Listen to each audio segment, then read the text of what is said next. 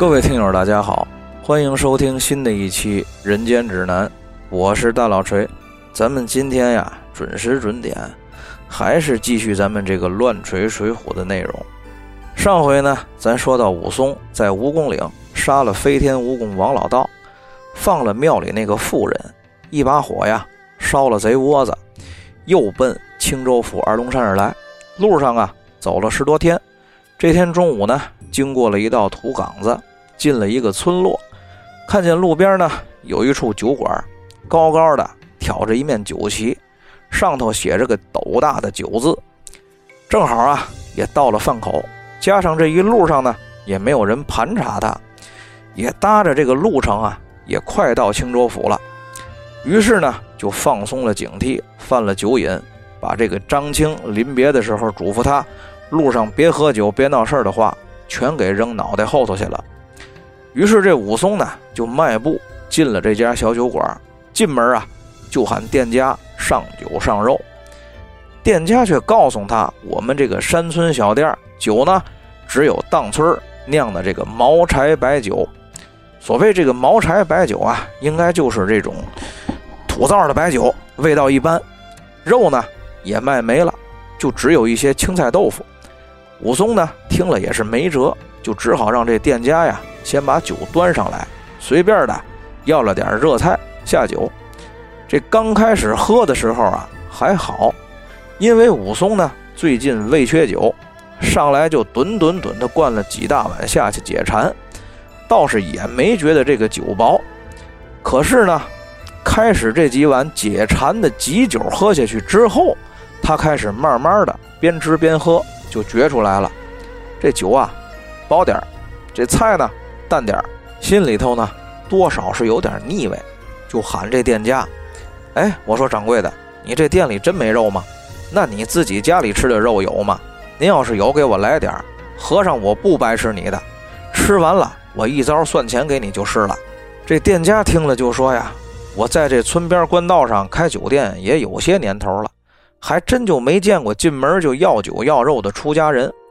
不过呢，我开的是店，卖的是饭。”您呢来了就是客官，您喝酒吃肉犯不犯戒律，那不归我管。不过呀，我这店里今天是真没肉了，高僧您见谅多包涵。武松这会儿喝的已经带点醉意了，听见店家这么跟他絮絮叨叨的，心里就不痛快，多少带了点不快的，就说：“你呀，有就说有，没有就说没有，哪来那么多废话？”俩人这正矫情着呢。就见门帘一掀，进来一个大个儿，身后啊还跟着几个歪戴帽、斜瞪眼的二溜子模样的人。武松抬眼定睛，仔细观瞧这为首的大个子，长得呀倒是不寒碜，可是往身上一看呀，呵，穿着打扮这叫一个切。脑袋上呢戴着一条红头巾，身上呢穿件绿战袍，腰里头啊还扎着一条红色的搭包，脚底下。穿着一双踢土的靴子，说句文言呢，整个一砂锅安把大切勺。不过这店家呢，对这个大个子倒是挺客气，满脸堆笑的就迎了上去。哟，二爷，您几位来了，快坐快坐。那个大个子坐下就问店家：“哎，我说掌柜的，我托付你准备的东西都给我准备好了吗？”那店家呀就答应着说：“好了好了，二爷您少坐，我呀这就给您拿。”说着呢，这个掌柜的转身就进了后厨了。功夫不大，武松呢就看见那个掌柜的从后头捧出来一个青花的大坛子，放在那个大个子的桌上，随手啊就拍开了这个坛子上的泥封，把里头的酒呢就倒在一个白瓷的酒海里。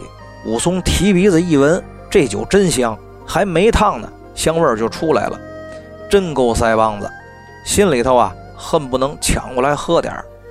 武松这儿正闻着酒香咽唾沫呢，就看见那个店家又从后厨里头端出来一盘子切得整整齐齐、码得五花三层的酱肉，还有两只热气腾腾、香味四溢的肥鸡，又摆下了几个素菜。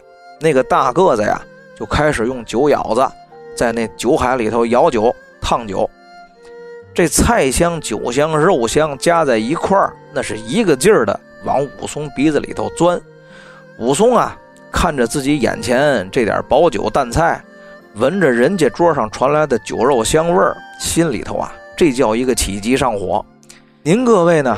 我不知道，反正我有的时候在这个饭馆里头，一闻见这个拌凉菜、冷荤，还有这个白酒的味儿混在一块儿，我就特别馋，特别想来两口。只不过呢，咱不能跟武松似的，真的动手去抢。武松这回啊。可是真急了，就借着这个酒劲儿啊，拍桌子喊店家：“嘿，掌柜的，你过来！我发现你们这地儿欺负外地人是怎么着？怕我不给钱还是怎么着？”那店家呀，赶紧就过来，陪着笑脸说：“和尚爷，您有话好说，要酒要菜，我再给您上。”武松瞪眼就问：“我来时你跟我说什么来着？你说没好酒，也没有肉。完了，这会儿你当着我的面儿。”给那桌又是上好酒，又是上酱肉炖鸡，你看我好欺负是吗？你现在照着那桌的样子，给我也上一份同样的，算你的便宜，我还多给你钱。你要敢再说一个没有，我他妈砸了你这王八窝！那店家呀，赶忙就解释道：“哎呦，我的和尚爷，人家桌上那酒跟肉啊，都是提前从自己家里带来的，放在我的店里，托付我给做的。”我呢，就收人家一点服务费。武松这会儿呢是酒虫上脑，根本就不听店家解释，张嘴还骂街：“你他妈放屁！赶紧给老爷上酒上肉！”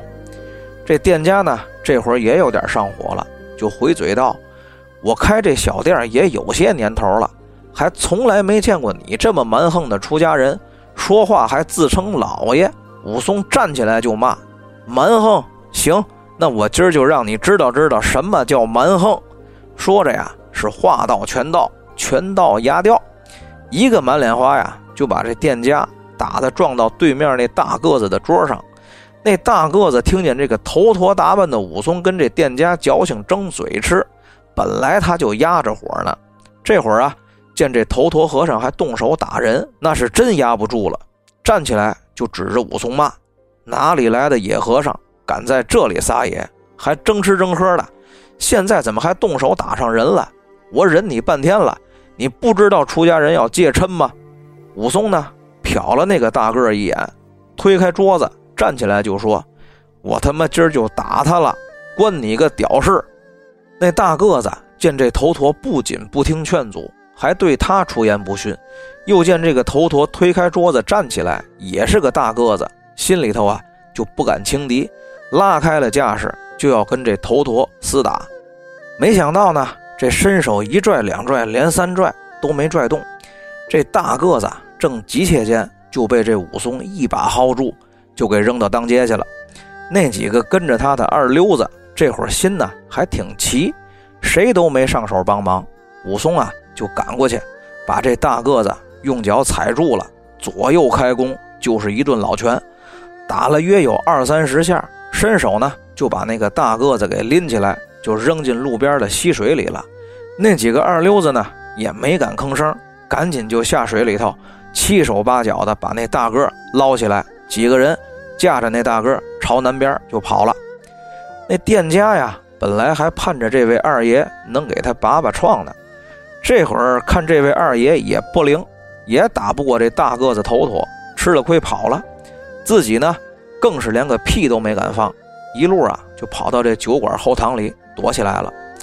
武松呢，这会儿看见这打架的也跑了，店掌柜的也躲了，转身回到酒馆里，掂起后槽牙，打开套里间，如风卷残云一般吃了个泰山不下土，把桌子上那一盘子肉、两只鸡、一坛子好酒全给炫了。不到半个时辰啊。武松酒足饭饱，喝的是浑身燥热难当，就把这身上的僧袍解下来，俩袖子一系，围在腰里头。出了店门，顺着村边那条小溪就走。被风一吹呀，是酒力上涌，脑袋发胀，俩眼发花，俩腿发软，脚底下拌蒜。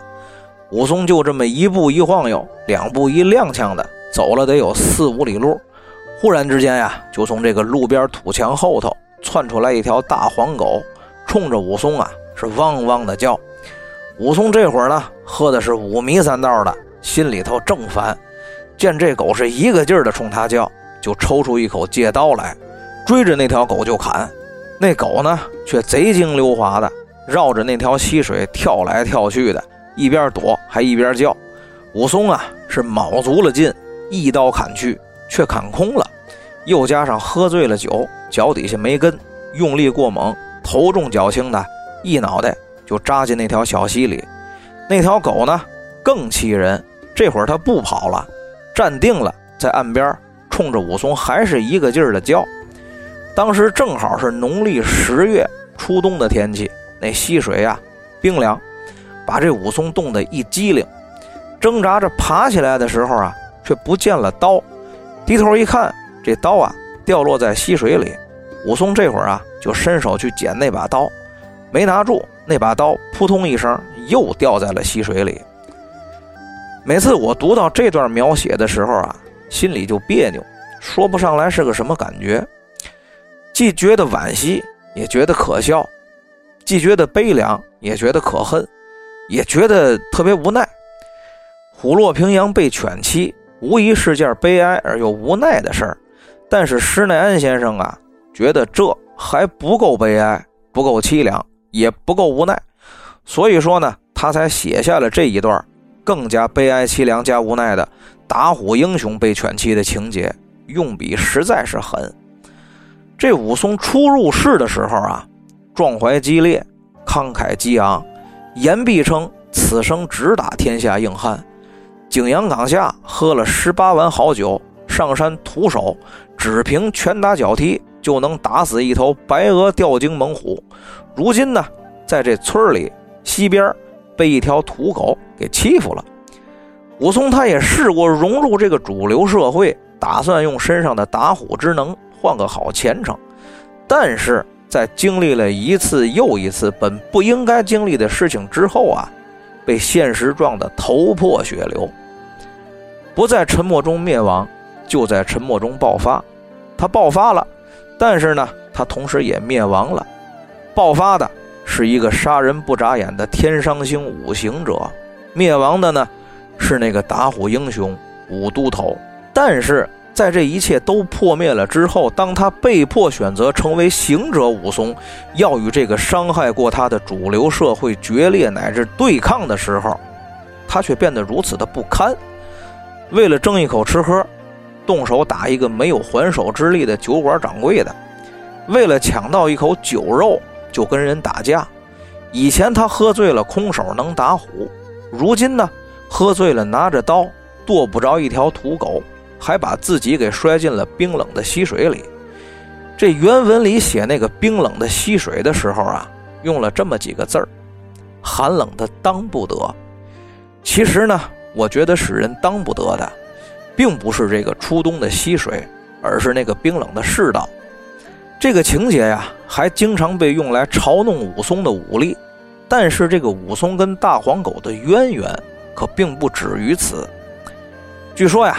当年施耐庵先生写武松打虎，是因为有一天他到他家大宅里头村后的后阳岗溜达，看见有一条大黄狗在松树下头睡觉，有个庄丁叫武阿二，把这黄狗给打跑了。施耐庵先生呢回到了家，就以此为原型进行了创作，把这个后阳岗啊改做了景阳岗，大黄狗呢改成了吊睛白额大老虎。这个打狗的庄丁武阿二则改成了武二郎。武松的单人故事呢，自景阳冈上打虎成名而始，至打狗不成反落水而终，虎头而狗尾，也可谓是施耐庵先生用心良苦，还他一个公道吧。我这说着说着又说上题外话了，咱们接着说正文。武松这正头昏脑胀的在村里这条溪水边上折腾着呢。岸边土墙后头呀，转出来一伙子人，为首的是一个穿鹅黄色衣服的大汉，还带着十多个人。其中一个呀，指着武松就说：“大哥，刚才打了二哥的，就是这野和尚。二哥现在带人去酒馆那儿堵他，这货跑这儿来了。”这话音未落呀，远远的就看见刚才那个挨揍的大哥手里头拎着一口破刀，也带着十几个人从酒馆的方向来了。这十几位啊。那可是真有样，都是这村里有名有号的人物字号，叫什么呢？常王三、矮李四、吉三千、慢八百、八上粪、十里驱、米中虫、范里屁、屌上刺、沙小生、木半哥、牛金头。这施耐庵先生之所以要费笔墨给这几个无关紧要的二流子起名儿，无非呢就是为了说明带头这俩被称作大哥二哥的大个子，其实啊就是两个没见过世面，在村里头都得捡鸡毛凑胆子，靠人多欺负人，出村就傻眼的村霸。后赶来的这个大个子也过来，指着武松说：“哥，刚才就是他打我。”那个穿鹅黄色衣服的大汉呀，就指挥着这帮村里的二流子，七手八脚的把这武松给绑上带走了。绕过这西边的土墙啊，却是一处粉壁高墙、垂柳环绕的大庄园。众人呢，把武松连推带搡的带进了庄园，扒了衣服，绑在院里一棵大树上，把这行囊包裹跟借刀都扔在了一边。武松这会儿啊，是心里身上都不好受。低着头啊，也不说话。这帮人呢，又拿来一束藤条，抡开了就打。才刚打了三五下，就从这个庄里啊走出来一个中年人，喊着那哥俩就说：“你们哥俩怎么又惹事儿？这是又跟谁打架呢？”武松呢，就听见这哥俩管刚出来这位喊师傅，然后呢，这哥俩就把酒馆里头如何的争嘴打架，西边又是如何发现他醉倒在水里的事儿，跟这位师傅。说了，还说这个头陀呀，脸上刺了俩金印，必定是个畏罪潜逃的犯人，说不定啊，官府有悬赏，咱呢打他一顿，问明白了，送官府邀功请赏就得了。这位师傅听完了就说呀：“得得得，你们俩先别闹，我看这头陀呀，倒像是个好汉子，他这背上有棒伤，我看像是刚刚判决不久的。”说着呀。就转到了武松的面前，伸手呢抓住了武松的头发，把这武松的脑袋抬起来，定睛一看，是大惊失色的，就说：“这不是我兄弟武松。”武松呢就睁开了迷离的醉眼，看了一眼这位师傅，说：“你莫不是我大哥？”那哥俩一听这二位哥哥兄弟的这么一叫，心说：“得，这顿打呀，算是白挨，弄不好呀，还得管这野和尚叫点好听的。”这心里呢，正犯着琢磨，就听出来那位吩咐道：“你们俩还杵那儿发什么愣？还不赶紧把我兄弟给解下来！”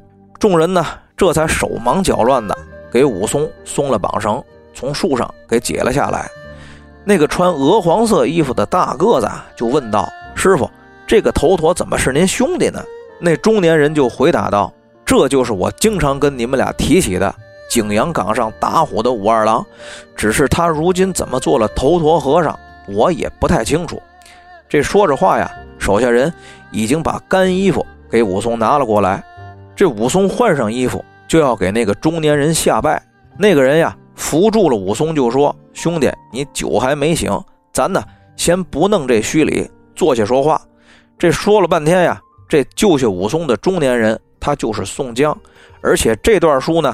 作者施耐庵先生安排的也是别有一番用心。武松初见宋江是在老家喝醉了，跟人打架，误以为出了人命，逃到了柴进家里，流落异乡，寄人篱下，受到了冷遇，还犯了疟疾病。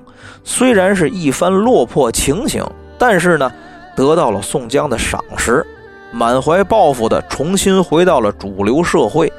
但是经过了一年多的时间。经历了一次又一次的挫折和打击，先是从打虎英雄成了阳谷县里的武都头，然后呢替兄报仇，斗庆杀嫂，沦为囚徒，发配孟州。到了孟州呢，又先是成了黑社会打手，从黑社会打手又摇身一变成了孟州兵马都监的近人和准干姑爷。没想到这一切呢，又在瞬间崩塌。他被逼血洗都监府，无路可退之时。他被迫选择成了一个行脚的头陀，偏偏又在这个穷乡僻壤喝醉了，反被一条土狗欺负之后，又被两个村霸土混混绑在树上打。这一番的落魄，对于武松来说，不亚于两世为人，比他初遇宋江时的心境，其实已经是恍如隔世了。这颜良二字呀，都写在武松这两次偶遇宋江之中了。《水浒传》里头武松的个人列传呢，到这儿基本也就结束了。四个字的批语：虎头狗尾。好了，咱们今天的故事就先讲到这儿，下次再见。